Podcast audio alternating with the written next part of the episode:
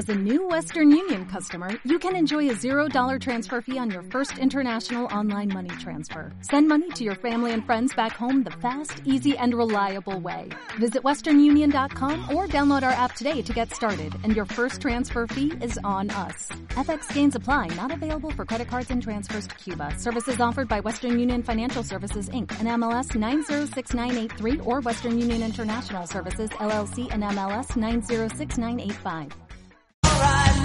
Hola amigos, les habla Camilo Pinto, Diamante. En esta oportunidad quiero comentarles sobre siete consejos que me dio mi suegro libanés acerca del dinero. La historia arranca cuando yo conozco a Leila, mi esposa. Hubo un tema que me llamó la atención o me causó muchísima curiosidad en un comienzo. Empezamos a salir, empezamos a conocernos, pero me llamó la atención que manejaba muy bien la plata. Me llamó la atención que no, le, no, no se gastaba todo lo que le entraba de ingresos. Me llamó la atención que ahorraba. Y me llamó, me llamó la atención que tenía inversiones pues yo después me doy cuenta que todas esas actitudes, todos esos manejos sobre el dinero fueron producto de la educación que le dio su padre, su padre Kamel Saad Saba. Mi suegro nace en un pueblito, una ciudad pequeña del Líbano que se llama Rajbe y a los 32 años de edad toma la decisión de mejorar su futuro y se viene desde el Líbano a Colombia a los 32 años de edad. Ponte a pensar, en ese momento, que eran los 50, ese viaje se demoraba, si no estoy mal, entre uno y dos meses, porque era en barco. Y implicaba irse a una nueva cultura, irse a un lugar donde hablaban un idioma diferente, el alfabeto era distinto, la cultura era distinta, las comidas eran diferentes, pero él decía emprender ese viaje de uno o dos meses en barco y llegar a Colombia. Empieza por Barranquilla, empieza, sigue por Cali y termina sentándose en Barranca Bermeja. Llega como una persona no, no próspera exactamente, con una persona común y corriente, con algo de ahorros que estaban representados en algo de oro para empezar a labrarse camino en Colombia. Pronto, cuando logra vender el oro, hace un, el oro, hace un capital semilla y empieza a comprar telas y empieza en el negocio de las telas. Muchas veces cuando entramos al negocio y nos damos cuenta que hay una oportunidad de comercializar, a veces lo, lo miramos en pequeño no entendemos. Y él no estaba enfocado en vender las telas, él no estaba enfocado en vender las telas como arrancó, vendiendo telas al lado de la plaza de mercado, inclusive puerta a puerta. Eso no era lo importante para él, lo importante para él era la visión, la visión de que él estaba construyendo algo grande, un negocio comercial grande. Y eso fue bien importante y poquito a poco de ese pequeño local al lado de la plaza de mercado se pasó a un local un poquitico más grande. Siguió trabajando, trabajando duro, trabajando duro. Pasaron los años hasta que después de 7, 8, 9 años se pudo haber establecido en su local ya grande, un local bonito, grande, lo que él estaba buscando. Lo llamó el barato número uno. Y fíjate el proceso tan interesante. Él no le importaba el que dirán cuando arrancaban. Él no le importaba el estatus porque no tenía ningún estatus, él tenía tercero o cuarto de primaria. Es decir, él mantenía y había logrado generar la legítima actitud del inmigrante. Esa persona que se va a otro lugar, otra ciudad, otro país y no le importa en qué irán y realmente está enfocado solamente en una cosa, está enfocado en sus sueños. Pues bien, de ese primer local, ese primer almacén que se llamó el barato número uno, después de un tiempo nace el barato número dos, después de un tiempo nace el barato número tres, y ese arrancar, eh, digamos que de cero, le permitió a él construir un estilo de vida de prosperidad, construir un estilo de vida de abundancia. Le permitió él con su familia viajar dentro del país, le permitió que su hija, mi esposa, se fuera un año a estudiar a Estados Unidos, le permitió que cuando saliera del colegio pudiera estudiar administración de empresas en una muy buena universidad que es la Universidad Javeriana de Bogotá y le permitió nunca, nunca, nunca, nunca ser dependiente de un trabajo. Pero hay un punto bien importante, aunque él arranca de cero, la historia que yo muchas veces cuento es que cuando ya estaba en su almacén, ya establecido, el barato número uno, llega la persona que era la dueña del almacén y le dice, don Camel, necesito, necesito que me entregue el almacén porque lo voy a vender. Y él le dice, se lo compro. Pero esa persona le, le, explica que está vendiendo mucho más que el almacén, que el local en que tenía mi suegro eh, su almacén. Le dice que está vendiendo todo el edificio, imagínate, todo el edificio. ¿Y sabes qué le dice mi suegro? Se lo compro.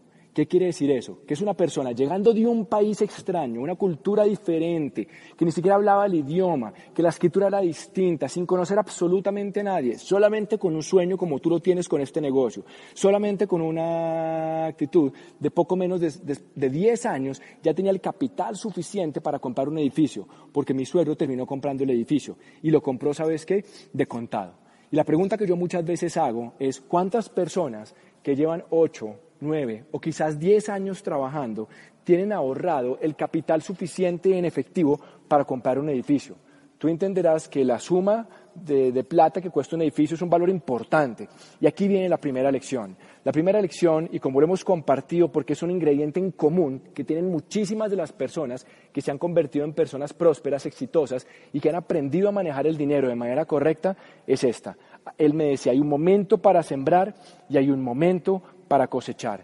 Bien importante. Habla también de ese proceso inicial de austeridad, en que al principio lo que buscaba era ahorrar, ahorrar, ahorrar, empezar a llenar ese balde con, plata para hacer su inversión. En el caso de mi suegro, la inversión era un negocio bien interesante. Y bien interesante porque al principio vivía en la parte de atrás del almacén y trabajaba más de 18 horas al día, pero él sabía que eso era temporal porque tenía muy clara la visión en lo que él quería lograr. Y de alguna manera no por estudios formales, no por tener bachillerato, ni, ni, universidad, ni haber estudiado finanzas, ni negocios, porque como les decía, tenía tercero o cuarto de primaria, simplemente por algo que tiene esta cultura, que viene de generación en generación, que le habían enseñado sus padres, y era no trabaje para nadie, nunca sea dependiente de un trabajo, y usted trabaje para ahorrar, ahorrar, ahorrar en su propio negocio hasta que pueda invertir y montar algo grande.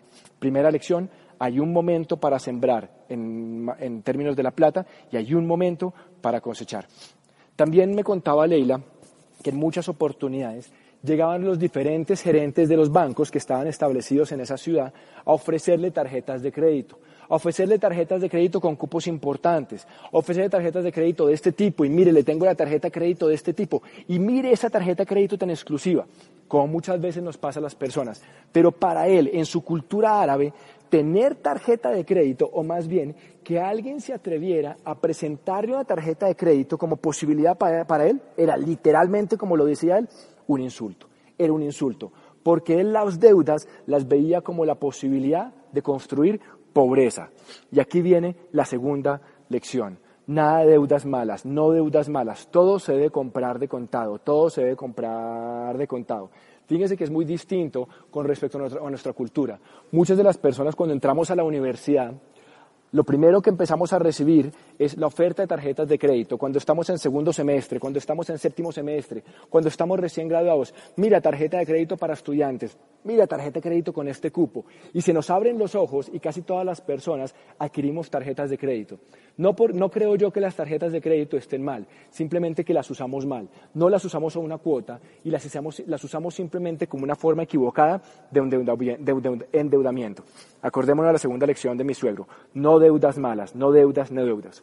Me contaba Leila también que pasaban los proveedores de las telas, los llamaban los viajeros, y eran personas que representaban compañías grandes fabricantes de telas y que viajaban a lo largo del país para poder vender las telas de los fabricantes. Y me decía que su papá, que Camel, hacía una cosa bien interesante. Hacía que cuando podía, él pagaba anticipadamente las telas una práctica curiosa. Pagaba anticipadamente las telas y pagaba anticipadamente las telas simplemente por un pequeño descuento, por un descuento del 5%, quizás del 10% en la mercancía. Y eso le llamaba mucho la atención a Leila. porque sacas plata? porque te esfuerzas? porque te estresas? Porque me decía que él se enfocaba mucho en poder aprovechar esos descuentos. Y aquí viene la tercera lección porque la plata se hace al comprar en los negocios y las inversiones. La plata no se hace al vender. Y él le hablaba mucho de la importancia del margen comercial. Déjame trasladarte este concepto a otro ambiente para que me entiendas. Digamos que a ti te interesa comprar un apartamento como inversión. Digamos que ese apartamento, voy a poner cualquier valor, vale 100 pesos y quieres comprar ese apartamento que vale 100 pesos y tú sabes que el valor de mercado es 100 pesos. Si tú logras comprar ese, ese apartamento que vale 100 pesos por 90 pesos, apenas lo compraste, ya hiciste plata. Porque en el mercado te dan 100 pesos por ese apartamento y apenas tú lo compraste en 90 ya te ganaste ya te ganaste 10 pesos. A eso se refería mi suegro, a que la plata en los negocios se hace comprando, se hace aprendiendo a comprar y aprendiendo a comprar a un buen valor. Y tiene mucho que ver también con este negocio y con las personas que arrancan este negocio para entender también el poder del margen comercial mi suegro hacía todo un enfoque, se esforzaba por poder pagar anticipadamente a los proveedores de telas para poder traducir eso después en un margen comercial muy interesante. Y lo mismo pasa en este negocio para las personas que lo quieran aprovechar. El margen de este negocio, el margen comercial de este negocio es muy bueno. Y para la gente que quiera de pronto tener un volumen comercial, no, no nada del otro mundo, pero algo manejable, unos 600 puntos personales al mes, por decir cualquier cosa, fíjate el margen comercial que vas a tener. De entrada vas a tener un 43% del margen comercial que se te suma más un 9% del bono, del bono personal. Eso quiere decir que de entrada tú vas a tener el 43 más el 9, el 52%. 52% de margen comercial. Las personas que saben de esto, que saben de negocios, saben que es un margen importantísimo. Y con eso te quiero decir a ti que estás nuevo en el negocio, que estás empezando, que estás con la visión de construir la, red grande, con la visión de educarte, con la visión de construir libertad y un activo para, para, para, tu vida, que también tengas en cuenta que arrancar, si te interesa esa parte y aprender a mover 600 puntos puede ser algo muy interesante para ti. Déjame hacerte una comparación. En este momento, si tú vas a poner la plata en un CDT, en un banco, te deben dar cualquier cosa entre 6 y 7% al año. Quiere decir que por cada millón de pesos te van a dar, antes de retención en la fuente sobre rendimientos financieros, te van a dar 60 mil, 70 mil pesos de rendimientos. Sí, si me oíste bien, por cada millón solamente 60 mil o 70 mil pesos. Este negocio que te dé el 52% quiere decir que te va a estar dejando más del 600% al año. O sea, 600% al año de rentabilidad versus un 6%. Es decir, si tú mueves lo que compraste en el mes, eso llevado a, un, a una tasa efectiva anual, a una tasa comparativa en el año, equivaldría a una rentabilidad de más del, del 600%. ¿Y qué es mejor, 600% o 6%? Es muchísimo más, es muchísimo más. Y es muy interesante esto. O sea, la tercera lección es la plata se hace al comprar en los negocios. A otro punto bien interesante que me contaba Leila, tiene que ver cuando ella era chiquita y cuando estaba antojada de algo estaba antojada de algún juguete, estaba antojado de unos zapatos nuevos, de alguna cosa. Y tiene que ver mucho esta lección con el enseñar y el educar a nuestros hijos principios de finanzas personales sanas. Ella me decía que su papá le daba la plata diariamente, se la daba diariamente, y que cuando ella quería comprar eso algo, le daba lo del diario y le daba un poquitico más, y le ponía una pequeña meta para la semana. Le decía, mira, si tú eres capaz de ahorrar ese extra que yo te di todos los días y eres capaz de sacrificar un poquitico de lo que yo te doy diariamente para el colegio y al final de la semana me traes esa plata a ti, aquí, yo te completo para comprar los zapatos, yo te completo para comprar ese juguete, yo te completo, te completo para comprar esto o aquello. Y es bien interesante porque ese cuarto principio tiene que ver con la educación financiera de nuestros hijos, para enseñarles el ahorro. Y se puede enseñar desde que son bien, bien, bien chiquitos, enseñarles a no gastar más de lo que les entra. Eso es bien importante. Porque cuando nos remitimos a cuando empezamos a producir plata, uno se pone a pensar de, la plata que uno recibía, de los 100 pesos que uno recibía de ingreso, cuánto se gastaba. La triste realidad es que en nuestros países latinoamericanos, cuando recibimos 100 pesos, la gran mayoría de las personas nos gastamos 100 o 105 o 110 o 120 o 150. Claro, hay algunos artistas que logran gastarse muchísimo más, pero la cultura es esa, es gastarnos todo. No tenemos una cultura de ahorro. Y yo creo que eso se forma desde casa. Hay otra cosa que me impactó de mi suegro, otra lección, que es la quinta lección. Cuando yo ya lo conocí, que él por dos eh, accidentes cerebrovasculares estaba en una silla de ruedas, él siempre guardaba, tenía una camisa blanca y tenía un bolsillo en la camisa. Y en el bolsillo de la camisa siempre guardaba una billetera. Y me llamaba la atención pues que él tenía tres enfermeras que lo trasteaban para un lado, para el otro. No tenía ninguna necesidad de estar gastando nada porque todo se lo, se lo ayudaban a manejar eh, su esposa, mi suegra y la gente que los ayudaba. Pero siempre en su billetera cargaba 400 mil y 500 mil pesos en efectivo.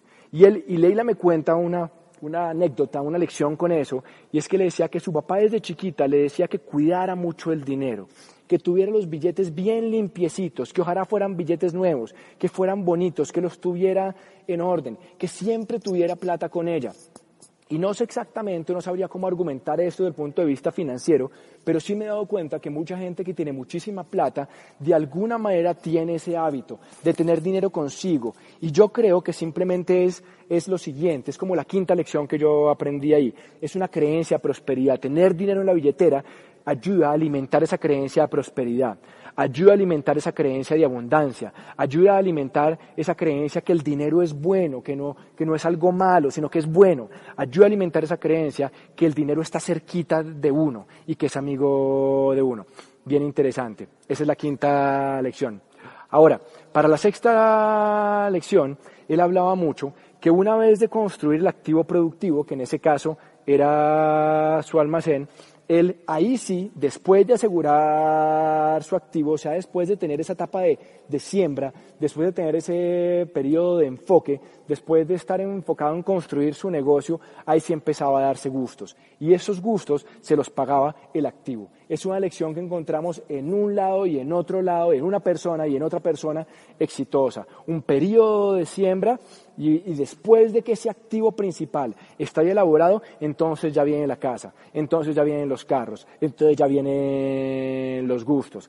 Y después de eso, que es otra lección importante, cuando seguía produciendo excedentes, porque es que un buen manejo financiero una vez se arranca, si se tiene la disciplina, nunca debería terminar él, él invertía sus excedentes en oro, en dólares y en finca raíz. Y eso es bien interesante porque aquí viene la sexta lección. Y es que el ahorro debe ser no para consumo, sino el ahorro debe ser para invertir. Bien interesante. Y el último punto, la última lección, tiene que ver con una actitud hacia la vida, una actitud hacia, hacia el trabajo, no entendiendo el trabajo como el empleo, sino como esa fuerza que tenemos todos para producir, para crear y tiene que ver con lo siguiente.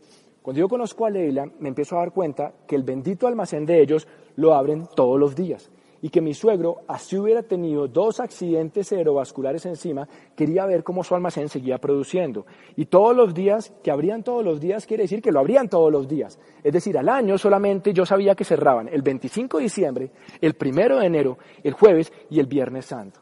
Y él decía, hay que tener constancia en el tiempo con un negocio, hay que tener un trabajo enfocado. Y yo creo que eso aplica como mensaje para todos nosotros. Tenemos un negocio, un negocio que se arranca sin capital, un negocio que nos permite arrancarlo chiquito, pero que puede crecer tan grande como seamos capaces de soñarlo, de visualizarlo y de trabajar enfocados para lograrlo. Pero muchas veces, como es tan fácil arrancar, nos es difícil darle importancia, nos es difícil darle prioridad, nos es difícil enfocarlo. Y es, es claro, hoy en día tenemos un montón de herramientas de tecnología, tenemos un montón de aplicaciones y es importante entender, es mi punto de vista, que toda esa tecnología y todas esas aplicaciones nos pueden acelerar el proceso y nos pueden potencializar el alcance y el resultado pero hay una cosa que siempre va a estar ahí y es el trabajo enfocado. Y esa es la séptima lección de mi suegro, trabajo enfocado, no pereza, trabajo enfocado, no pereza. Y yo creo que eso es muy, muy, muy importante. Espero que algunas o que todas estas siete lecciones les puedan eh, servir, se, los, se las comparto con muchísimo gusto como un homenaje a, a mi suegro Kamel Saad Saba y como un reconocimiento a sus enseñanzas que hizo en vida. Y los dejo simplemente con una pregunta. ¿Qué enseñanzas vas a dejar a los tuyos? ¿Y vas a dejar un legado de, pobreza y de escasez a los tuyos? ¿O les vas a dejar un legado de riqueza y de abundancia? Está en tus manos. Tenemos la mejor oportunidad de negocios en nuestras manos, el mejor vehículo y tenemos la mejor educación. Simplemente es cuestión de aprovechar. Hasta la pronto, que estén muy bien.